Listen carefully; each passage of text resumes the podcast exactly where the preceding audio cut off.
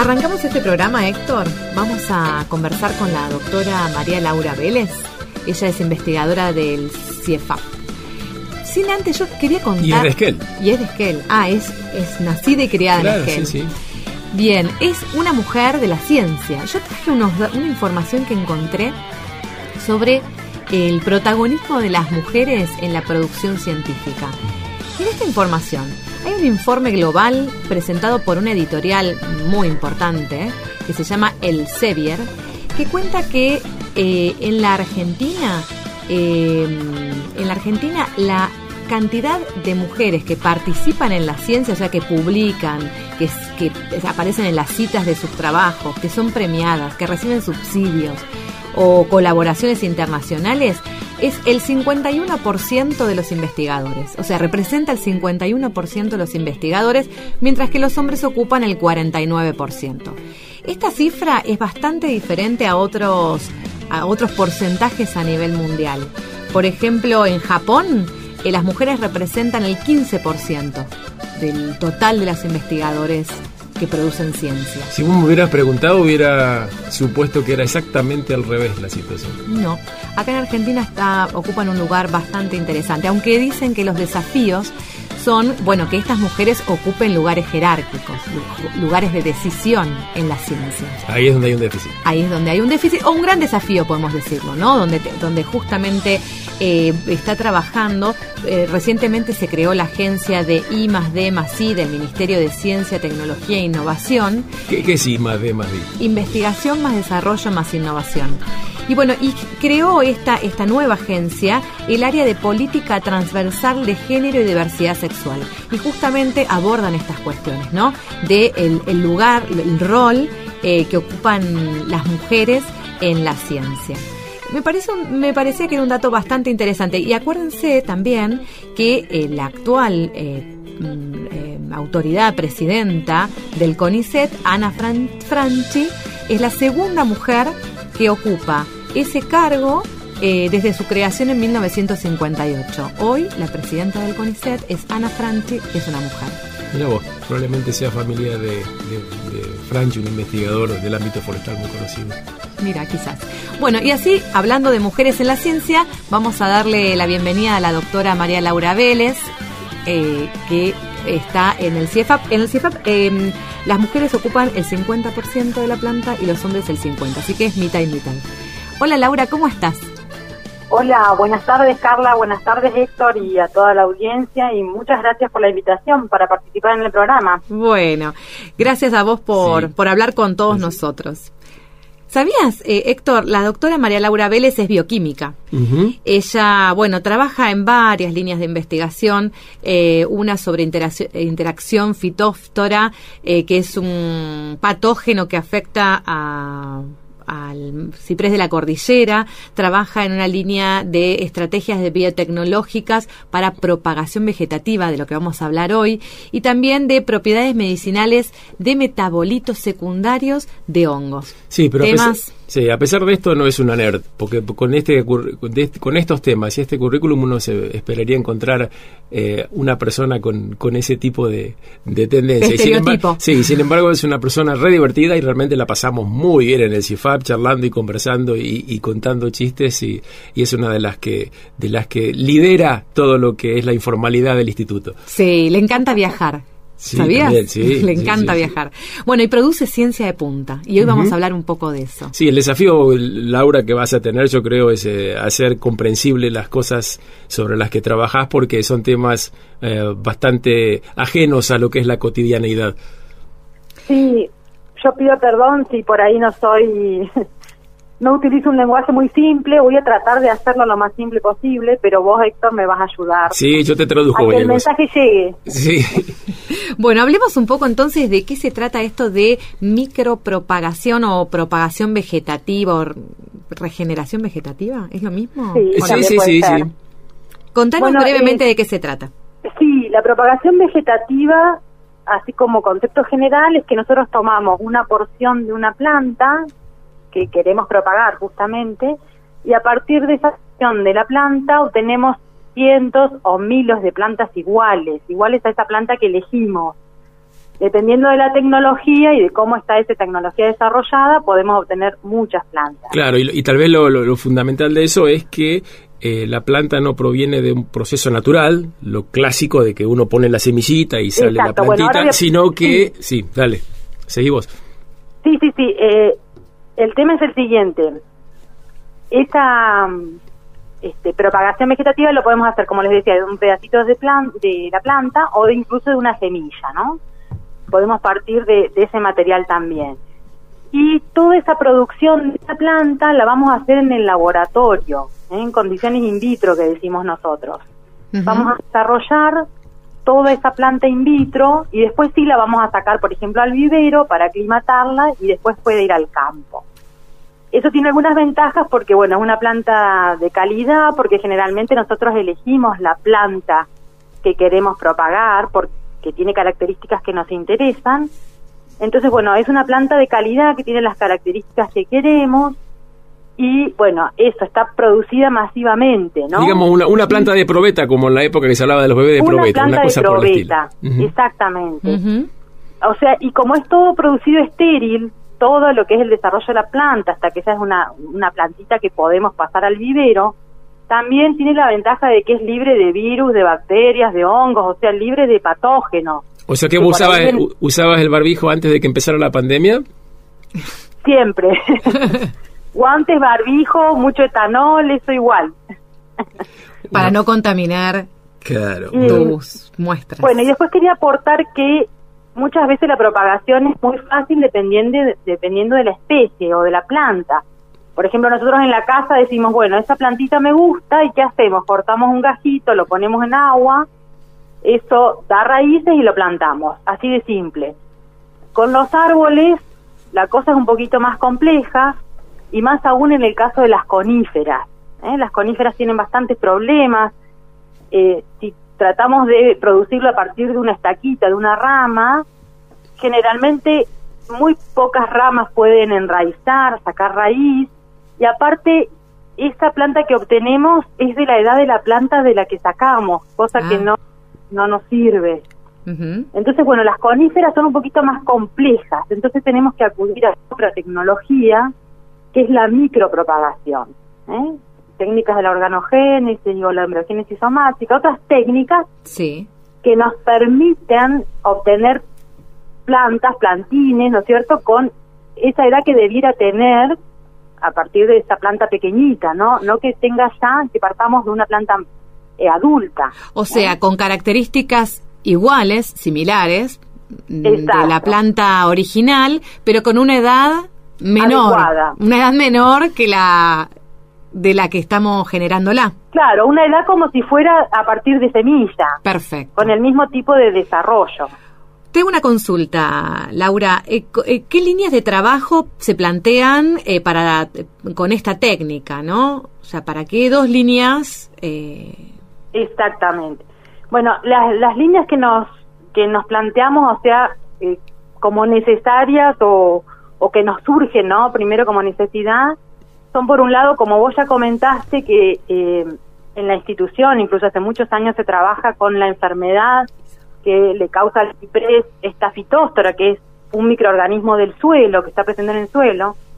Bueno, la primera intención es, bueno, buscar en el campo tolerantes, resistentes, que se banquen mejor eh, esa enfermedad, ¿no es cierto? sí. Y tratar de propagar estos individuos. Nosotros ya tenemos varios candidatos. Ujú. Y después la otra parte es el viso más, o sea, la, la parte del ciprés sería la el viso más de conservar el bosque, ¿no? De tratar de restaurar las áreas degradadas por la, enferma- de, por la enfermedad con esas plantas que se comportan, que se bancan mejor esa enfermedad, ¿no? Bien, entonces es, es bastante auspicioso, digamos, poder contar con estas plantas. Sí. ¿Y cómo por sabes que las, perdóname, cómo sabes que las plantitas de ciprés que micropropagás, como decís vos, eh, no van a ser afectadas por el mal del ciprés? Bueno, esos clones que generamos, porque como esas plantas son iguales, ¿no? Todas son, i- son iguales. Esos clones tenemos que probarlos igual, ¿no? Antes de ir a campo se prueban y como uno puede guardar el material Son, de son esos claro, clones, son lo puede guardar casi in- indefinidamente. serían una especie de milillizos. Claro, uno después puede seleccionar de claro. todas esas pruebas cuáles son los clones que andan mejor. Ujú, ujú. Tiene que probarlo igual. ¿Y para eso qué haces? para eso Porque los expones, sabemos- los expones a la enfermedad y ves cuáles se afectan y cuáles no. Exactamente. Ok. Exactamente.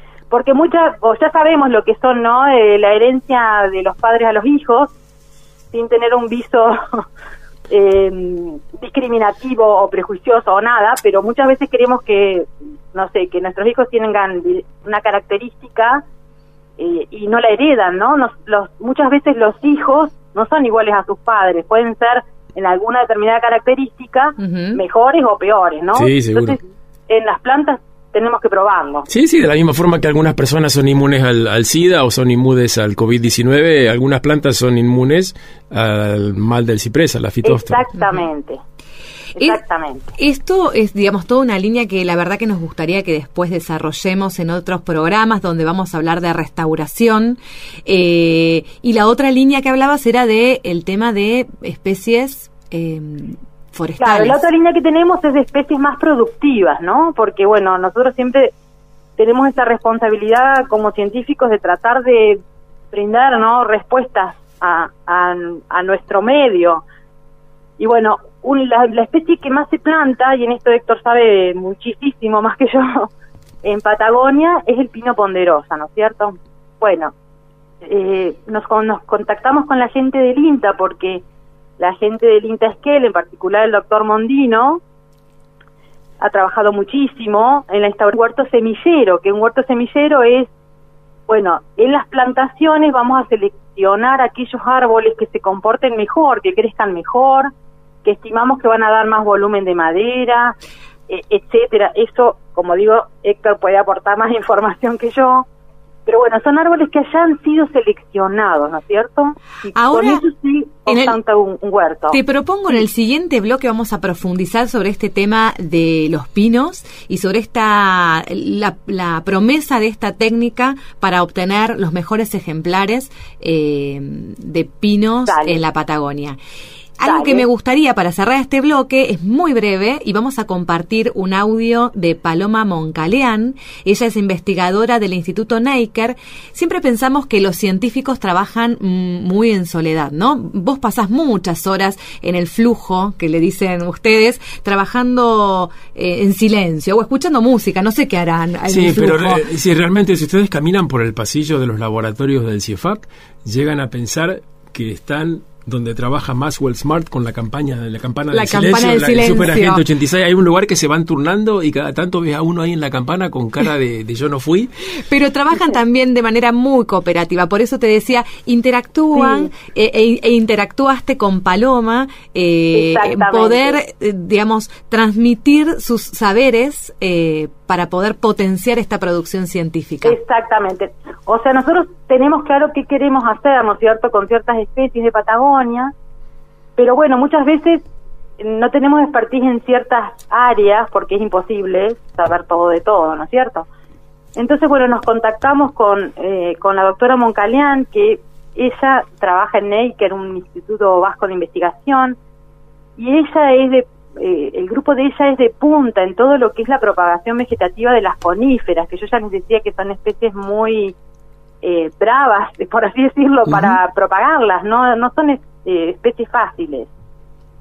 Entonces, bueno, ella nos ayuda en esta, nos da esa expertise que si nosotros tendríamos que hacerlo solo nos llevarían bastantes años más el desarrollo, ¿no? Entonces, bueno, es una sinergia interesante porque, bueno, eh, es, la forma de que se desarrolla la ciencia, ¿no? Esa colaboración entre los grupos científicos y demás permite que la ciencia se desarrolle más rápido y mejor, de mejor calidad. Coincido absolutamente. Estábamos hablando con la doctora Laura Vélez, para los que recién sintonizan la radio. Ella es investigadora del Centro de Investigación eh, y Extensión Forestal Andino Patagónico, CIEFAP. Ella es del área de protección forestal. Laura, continuamos con este tema de la micropropagación y hablando de los pinos. ¿Cómo es, eh, en qué aportaría la micropropagación a la producción forestal en Patagonia? Bien, eh, como les contaba, ¿no? Eh, nosotros nos asociamos eh, para este proyecto también con la gente del INTA, con el doctor Víctor Mondino, que ha trabajado mucho, ¿no? En, este en, en la parte de seleccionar estos individuos elite, podríamos decir, estos árboles que crecen mejor, que nos darían mayor cantidad de madera, etcétera, ¿no? Entonces, ellos han seleccionado esos árboles y han instaurado, un huerto semillero. Eh, Laura, ¿puedo agregar una cosita? Produciendo semilla, ¿no?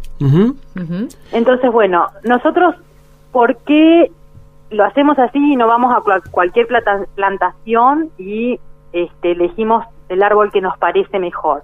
Porque, bueno, ya hay un trabajo interesante, hay una ganancia, que decimos, ¿no? Una ganancia genética y una ganancia de esto, ¿no? De, elegir esos árboles mejores ya hay un, trabajo hecho, entonces es interesante trabajar a partir de esos árboles ya seleccionados.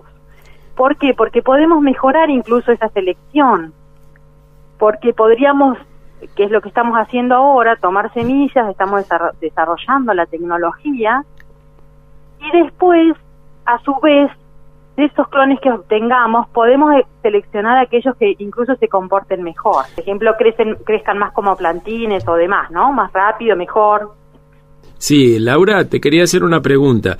Eh, ¿Por qué decidieron producir eh, plantas de pino ponderosa a partir de la semilla y no de otras partes? Por ejemplo, de las ramas, de las hojas, etcétera.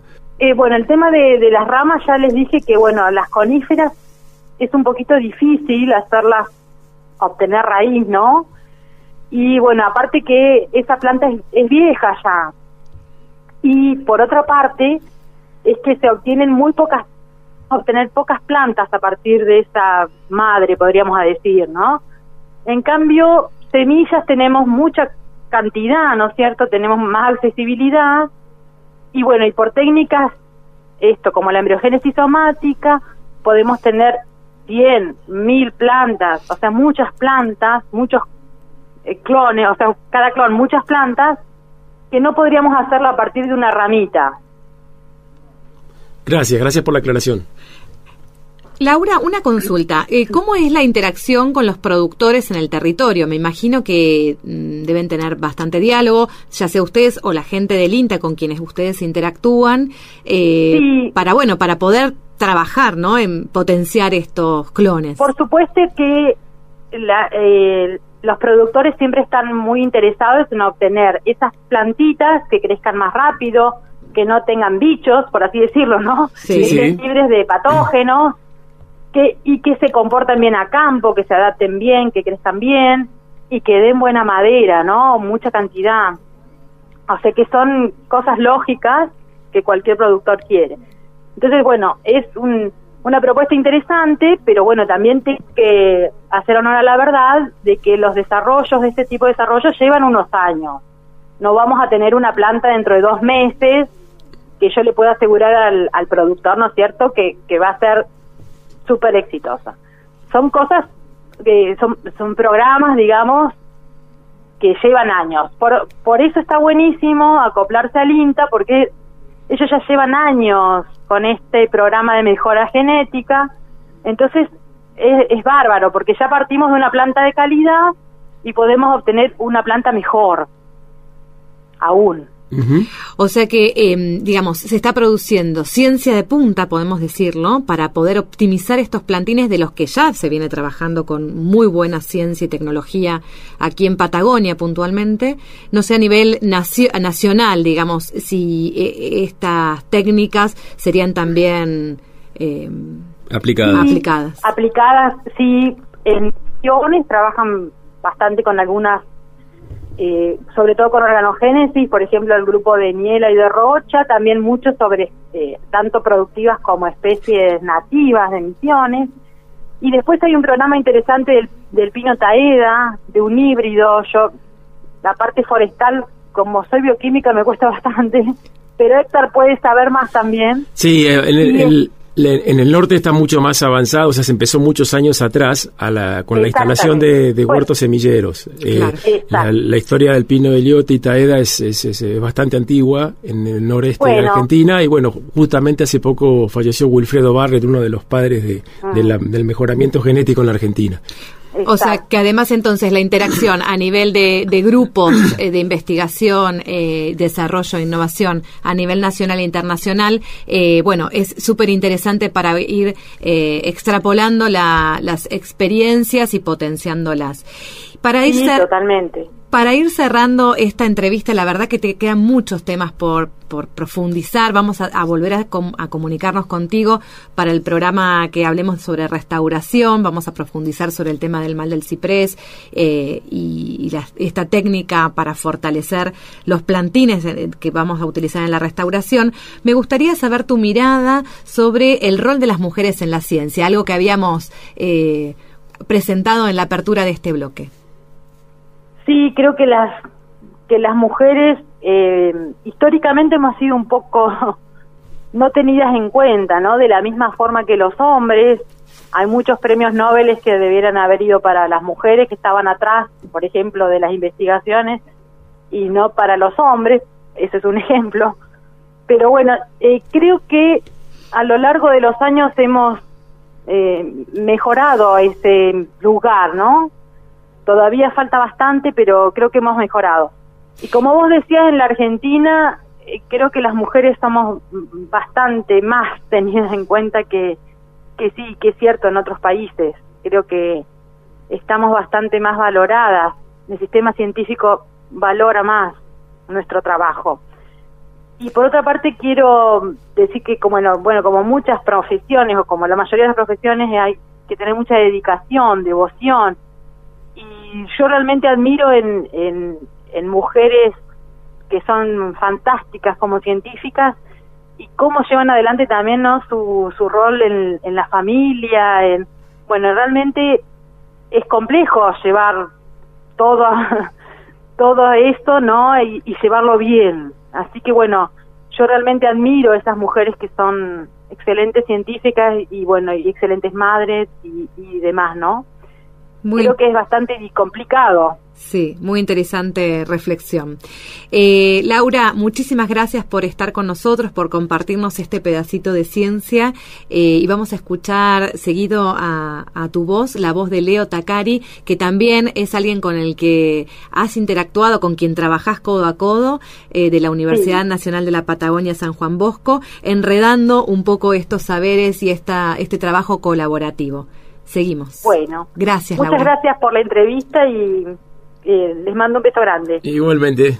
Saludos a la audiencia también. Hasta, Hasta pronto.